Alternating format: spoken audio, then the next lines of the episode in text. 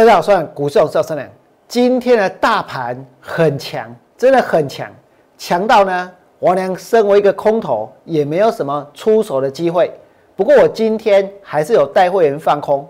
我今天带会员放空的是代号三零四七的讯州，而这档空单呢，是我短线的标的。重点在于说，接下来王良认为是有重压的机会。为什么是有重压的机会？因为这个盘在今天很强，对不对？因为这个盘它利空不跌。如果大盘今天呢一开盘就直接大跌，就开高走低的话，我告诉你，接下来想要重压，恐怕还要再等上一段时间。可是今天这个盘是不是非常的强？今天这个大盘是不是出乎大家意料之外的？它涨上去，还有很多的股票拉上去，对不对？所以要告诉各位。在这个地方重压的机会呢，它又来了。重压的机会又来了。什么叫做重压的机会？就像我娘之前带会员放空创维一样，我曾经在八十三块半带会员放空创维，而且我们创维的空单呢，已经全部获利了结。这一波的创维，我能在八十三块半一口气告诉会员，能够去放空三十张。能够去放空三十张，去重压它。而当创维的股价从八十三块半跌到了这一个六十七块四的时候，其实最多能够赚多少？最多呢，能够赚到四十八万。五个交易日哦，能够赚到四十八万，这叫做重压，对不对？如果你之前错过了创维，我告诉各位，现在重压的机会又来了。为什么？因为大盘很强。所以有很多的股票它拉上去，对不对？我俩当时在放空创维的时候，是不是股价呢也拉上去，也拉了上去哦？那现在创维已经跌下来了，所以我们当然是要去找其他的更投机的、其他的拉得更高的股票来进行放空。那么接下来呢，我要再告诉各位，为什么我真的认为重压的机会来了？很多人都会对今天的行情呢感到非常的纳闷，为什么？因为明明在昨天道琼是大跌的，美股是大跌的，对不对？可是，在股票市场呢，王良知道，往往都是理所不当然，所以我没有因为说看到昨天道琼大跌，看到昨天纳斯达克指数大跌，我就很高兴，我就认为说呢，今天这个盘开盘之后一定会大跌，所以开盘之后我就毛起来放空。我跟你讲，没有，我俩很小心的在进行操作，所以我今天。我刚刚说过，我只有放空了一档讯州，对不对？可是我认为后面呢还有更大的机会存在，还有能够像创维一样去重压的机会存在。请大家看这里，道琼在昨天跌掉多少？三百七十五点，而且是忽然间呢，就像是断崖一样急杀，对不对？道琼大跌，然后呢，S M P 五百指数也大跌，然后呢？纳斯达克指数也大跌，然后费城半导体指数也在盘中呢跌的相当的多，对不对？那这些指数都大跌，你们想一想哦，如果道琼大跌，S M B 五百指数大跌，纳斯达克大跌，还有费半呢大跌，台股今天如果也是大跌的话，我跟你讲，想要重压恐怕呢比较难去寻找这样的机会。为什么？因为一下子跌下去了，一下子价差就没了，对不对？可是，在今天大盘呢，它是涨的。当然，这个大盘上涨，王良是觉得很不服气。不过没关系，我会尊重这个市场。今天确确实实放空呢是有困难的。今天确确实实，王良账面上呢有空单呢是被嘎的，比如联电就被嘎上去了，对不对？我们等下再来讨论联电。我觉得联电有很大的问题，王良看得见哦，可能你们也看得见哦。但是有一个人绝对看不见，那就是主管机关绝对看不见。在讨论连电之前，我要告诉各位，这个盘今天没有跌，对不对？什么时候最有可能会跌？那就是在明天，那就是在明天。大盘在今天利空不跌，好强，利空不跌拉上去，对不对？我改天我们挖进这个盘呢，已经连续涨了六天，连续涨了六天，所以我认为哦，明天。开高走低。明天中长黑的几率非常非常的高。如果明天大盘真的杀出一根中长黑，那在开盘的时候开高的时候，这会不会是一个能够去重压的机会？如果你要重压，我跟各位说，去重压一档股票，只要在短期当中去赚到十趴，去赚到十五趴，其实呢也是非常惊人的一个金额，对不对？也是一个真正的大钱。我们要的就是一个能够重压的机会。如果今天这个盘不是涨，如果很多股票不是拉上去，如果大盘不是连涨六天的话，恐怕呢也不会有太多能够去重压的机会。那么再来呢，我要跟大家讨论的就是连电了。那讲到连电，有些人会说：“王良，你放空的连电现在呢，它是来到新高附近的。”你的连电的空单呢？现在呢是被嘎的，没有错。连续两天 K 线收黑，垮开被吸被吸啊，个个个短 K，对不对？而且哦，在过去两天当中，外资针对连电是卖超。不过我娘放空股票，我也不在乎别人是买超还是卖超，重点在于说，我认为这张股票会跌。那今天它拉上去的原因在哪里？我跟各位说，原因在，原因在哦，这一个媒体。原因在呢，这个网络。如果你不信，我会证明给你看。确实，媒体是有影响力的，电视是有影响力的。可是这些影响力，它是一个正常的现象吗？还是在干扰行情？还是在操纵股价？还是在操纵投资朋友的一个操作的一个情绪？这些事情其实它都是不对的，它都是不应该发生的。但是它发生了，它也影响了，对不对？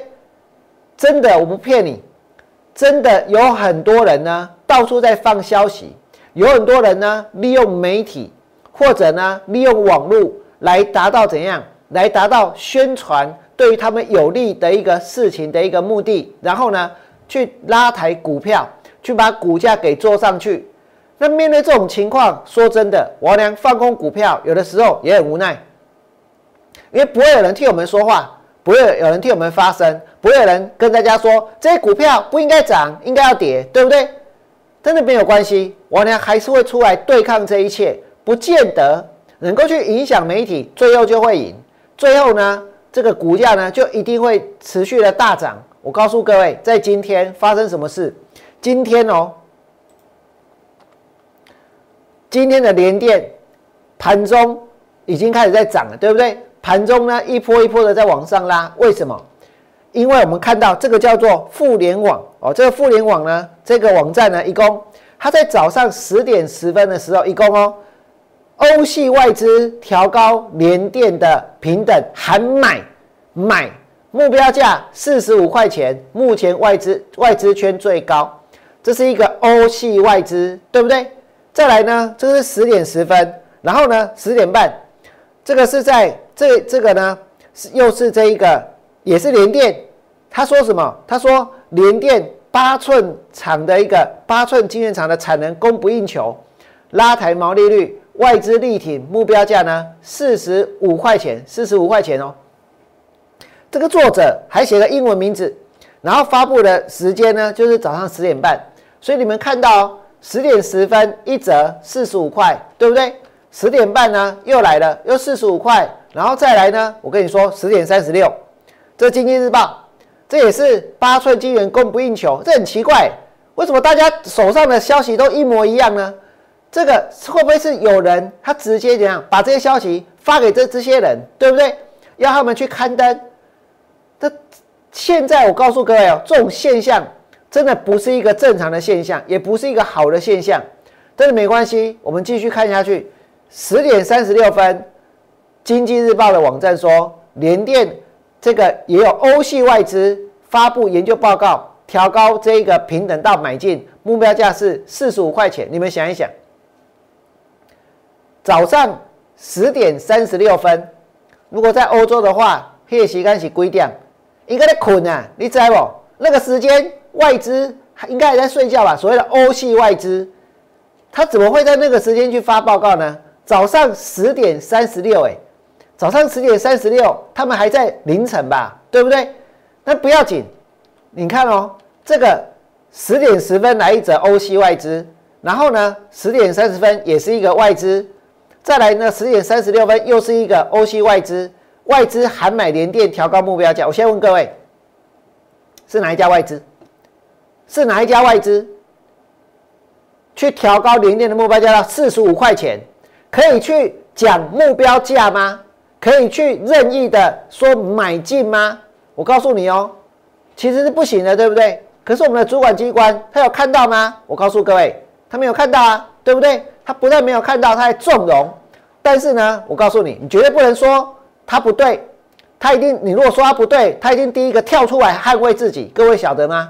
你们再看下去，现在台湾的股票市场炒作股票已经是无法无天了。这是东森财经新闻。在什么时候？十一点零五分，一共上，欧系外资调高联电平等喊买，目标价升到四十五块。我觉得很奇怪的是，我们看到那么多间外资一起对金，哪一间有没有讲？没有讲，真的没有讲。凭什么联电值四五四十五块钱？凭什么？就是一个，这个是欧系外资，这个也是外资，这个也是欧系外资，这个又是欧系外资，到底是哪一家欧系外资？东森财经新闻，这个十一点零五分也这也有这个新闻，对不对？那这个新闻的消息来源不就是应该是同一家吧？因为同一个，因为价钱都一样啊。再来又来了，这是盘中十一点十三分，你看哦，十一点零五分来者，十一点十三分再报一次，又是欧信外资，它是最新消息，这有新吗？这有多新？这已经不新了吧？为什么？因为之前十点十分就出来了。十点十分出来，那你到这一个十一点十三分是最新消息，然后呢，到十一点四十二分又是最新消息，哪来那么多最新消息啊？对不对？为什么？怎么可能每一则、每一次的播出都是最新消息？除非要让所有的去看到这个新闻的人以为这是最新消息，因为他前面没看到，对不对？那么有没有达到去影响股价的一个目的？我认为是有的，我认为有。所以联电的买盘呢才会这么汹涌，才会这么前仆后继，对不对？才会让很多人呢这个一股脑的冲进去。为什么？因为不管你是看网络也看到四十五块，你看电视也看到四十五块，还看到不止一次，一次又一次，对不对？可是在这里，它真的能够涨到四十五块钱吗？真的能够涨到四十五块钱吗？我告诉各位哦，这个如果没有涨上去，也不会有人负责任的，对不对？为什么？因为你找不到是哪一家外资啊。那如果没有办法去证明是哪一家外资，请问这些媒体，你怎么可以说欧系外资一共联电的目标价四十五块钱喊买，一共联电的八寸厂的产能呢供不应求喊买，将来会涨到四十五块钱？是哪一家外资？这些媒体有负起责任讲出来吗？没有哦，对不对？但是股价呢已经被影响了。但是我们的空单呢，确实已经被嘎了，对不对？我也只好认了。可是我要告诉各位，这绝对不是一个正常的现象。这是你们看到连电，然后呢，我跟各位说，台积电嘛，赶快啦！连电有欧系外资，台积电有亚系外资，我很怀疑哦，这搞不好是真的是，说不定是有一些真的是想要让行情只能上去不能下来的人，他们去弄出来的，对不对？所以呢，政府也希望股价上去啊，也希望股股票市场越投机越好啊，涨越多越好啊。所以呢，睁一只眼闭一只眼，对不对？欧系外资要讲什么没有关系，亚系外资要讲什么，外资要喊台积电到多少钱都没有关系。这是哪一间外资没有讲，不知道，对不对？那现在我告诉各位，你们刚刚看到联电哦，我跟你讲哦，有一档股票叫做康永。这间公司呢，董事长已经绕跑了，人也已经不见了，股票也已经下市了，对不对？我呢是曾经放空过过刚康有的哦，我放空在这里，我这边放空过股票，这里这里放空过股票，后面呢连杀十四根跌停板，这应该是一个记录了哈，台湾股票上的记录之一了。放空完的股票连跌十四根停板，那么再来，我告诉你，现在康友已经要下市了，对不对？那政府应该要出来捍卫投资人的权益嘛？而不是那边推卸责任啊，对不对？可是我告诉你哦，交易所他讲什么？他说他去参访印尼，不是为康友背书。我跟各位说，交易所，你们不是去参访印尼哎，你们不是去跟印尼的政府打关系哎，你们是去参访印尼的蒂斯这间公司哎，这间公司是康友的子公司哎。然后呢，你当初去参访康友，浩浩荡荡去参访康友。接受这个康友的邀请，去参访中间有什么事情我不想讲，但是我请问各位，现在康友下市了，你们去参访康友就说，哎，我们不是替康友背书。那我问各位，那你参访结束之后，你有没有告诉大家这间公司有问题？有啊没？我跟你讲没啦。如果你去参访完，有告诉大家不要买，有告诉大家很可疑，我跟各位说。那我觉得交易所，你很你是你你是做的是对的，对不对？我会竖起大拇指给你一个赞。可是你们参访完之后呢，无声无息，一句话也没有讲，反正就是去参访。那我问各位，当你去参访了康友交易所，去参访了这一个印尼的蒂斯康友的子公司之后，投资人心里会怎么想？当然是会觉得交易所背书啊，觉得康友是好公司啊，对不对？可是那个时候呢，你们就应该要跳出来说。没有哦，我们去参访，跟我们有没有帮他背书，他公司有没有问题，一点关系都没有。那个时候没有讲哦，对不对？参访完没有讲，可是现在股票下市了，股票下市了，但是呢，没有人要去照顾这些投资人的时候，投资人呢要跳出来捍卫自己权利的时候，交易所立了功，那个跟我们没有关系。我们去参访不是在替他背书。那你去参访的结论是什么？如果当时你去参访，你没有看出问题的话，那我问各位，那这个交易所没有问题？你都已经去到现场了，还看不出问题，对不对？都已经去到现场了，还看不出这间公司有问题。所以我跟大家说，其实现在台湾的股票市场充满了非常非常非常多的乱象，所以这个盘不管它明天会涨还是会跌，我呢一样都要去放空，而且我认为。现在大盘拉上来了，它反而呢会有一个，会有一个，就像之前我们去放空创维一样，一个重压的一个机会，会有一个这样子的一个机会。所以呢，如果你觉得王良讲的有道理，现在真的媒体，真的这些电视节目，真的这些网络呢，有太多太多稀奇古怪的新闻，莫名其妙的新闻，它其实是试图的在操纵，在影响投资人的话。如果你觉得我俩讲的是对的，我俩讲的有道理，请你们在我 YouTube 频道替我按个赞。接下来呢，我要去重压一档新的股票，就像我带会员放空创维一样。祝各位未来做股票都能够大赚。明天见，拜拜。立即拨打我们的专线零八零零六六八零八五。零八零零六六八零八五摩尔证券投顾王文良分析师，本公司经主管机关核准之营业执照字号一零九金管投顾新字第零三零号。新贵股票登录条件较上市贵股票宽松，且无每日涨跌幅限制。投资人应审慎评估是否适合投资。本公司与所推介分析之个别有价证券无不当之财务利益关系。本节目资料仅供参考，投资人应独立判断、审慎评估并自负投资风险。